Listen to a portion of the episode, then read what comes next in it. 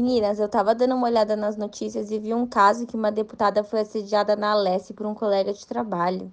O deputado que assediou foi afastado do cargo, mas eu não entendi como que eles tomaram essa decisão. Que doideira isso, né? Mulheres não têm descanso nem mesmo dentro da Assembleia.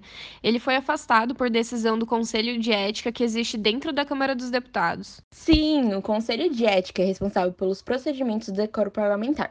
Ou seja, ele garante que os deputados estejam de acordo com seu cargo, que no caso não foi o que o deputado Fernando Cury fez. Isso, o Conselho de Ética tomou essa decisão após certa pressão da sociedade e da mídia. Meu, vocês acreditam que o deputado ainda falou que ele tá acostumado a fazer esse tipo de coisa contra as mulheres que ele considera amiga? Mas isso está totalmente fora do decoro parlamentar.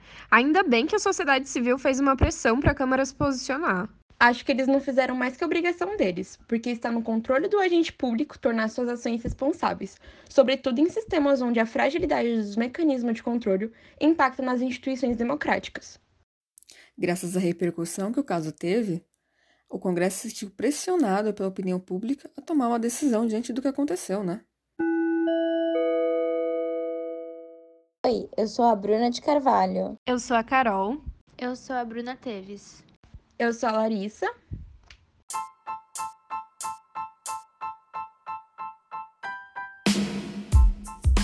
E eu sou a Estefânia. E a gente vai falar sobre Estado e sociedade civil e como isso impactou no caso que a gente acabou de falar. A expressão sociedade civil, dentro do contexto do discurso político, teve vários significados ao longo dos últimos séculos, até chegar na construção que temos hoje. Inclusive, foi um dos assuntos mais debatidos dentro do cenário político nas últimas três décadas. Existe a sociedade civil, a parte do Estado, contra o Estado, em apoio ao Estado, em diálogo com o Estado, em parceria com o Estado e além do Estado. A sociedade civil refere-se à arena de ações coletivas voluntárias em torno de interesses, propósitos e valores compartilhados. Na teoria, as suas formas institucionais são distintas daquelas do Estado. A sociedade civil teve vários momentos de protagonismo nessas últimas décadas, principalmente em momentos onde se sentia falta de uma política verdadeiramente democrática. A sociedade civil é reconhecida como sujeito e como ator coletivo. Ao mesmo tempo, não são poucas as perspectivas que apresentam reserva acerca de sua capacidade para substituir a outros atores sociais ou políticos.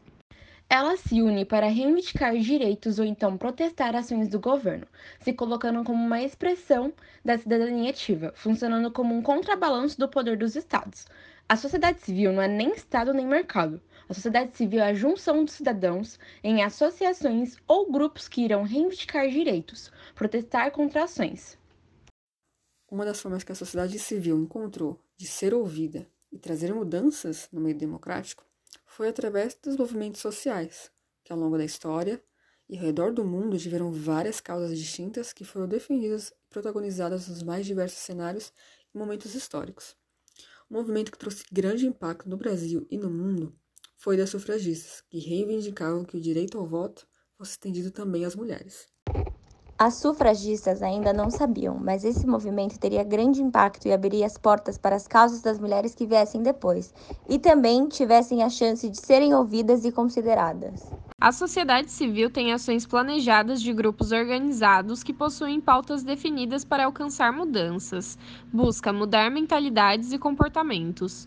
Ou seja, os movimentos feministas que lutaram lá atrás conseguiram impactar e validar o apelo da deputada que se sentiu assediada, bem como as reivindicações da opinião pública que ficou indignada diante da falta de respeito do deputado pela sua colega.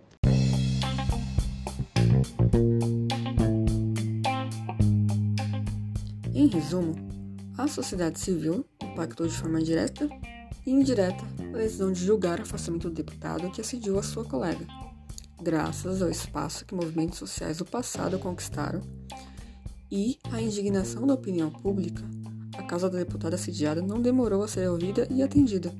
O assédio atualmente é levado mais a sério graças a movimentos que lutaram por isso no passado.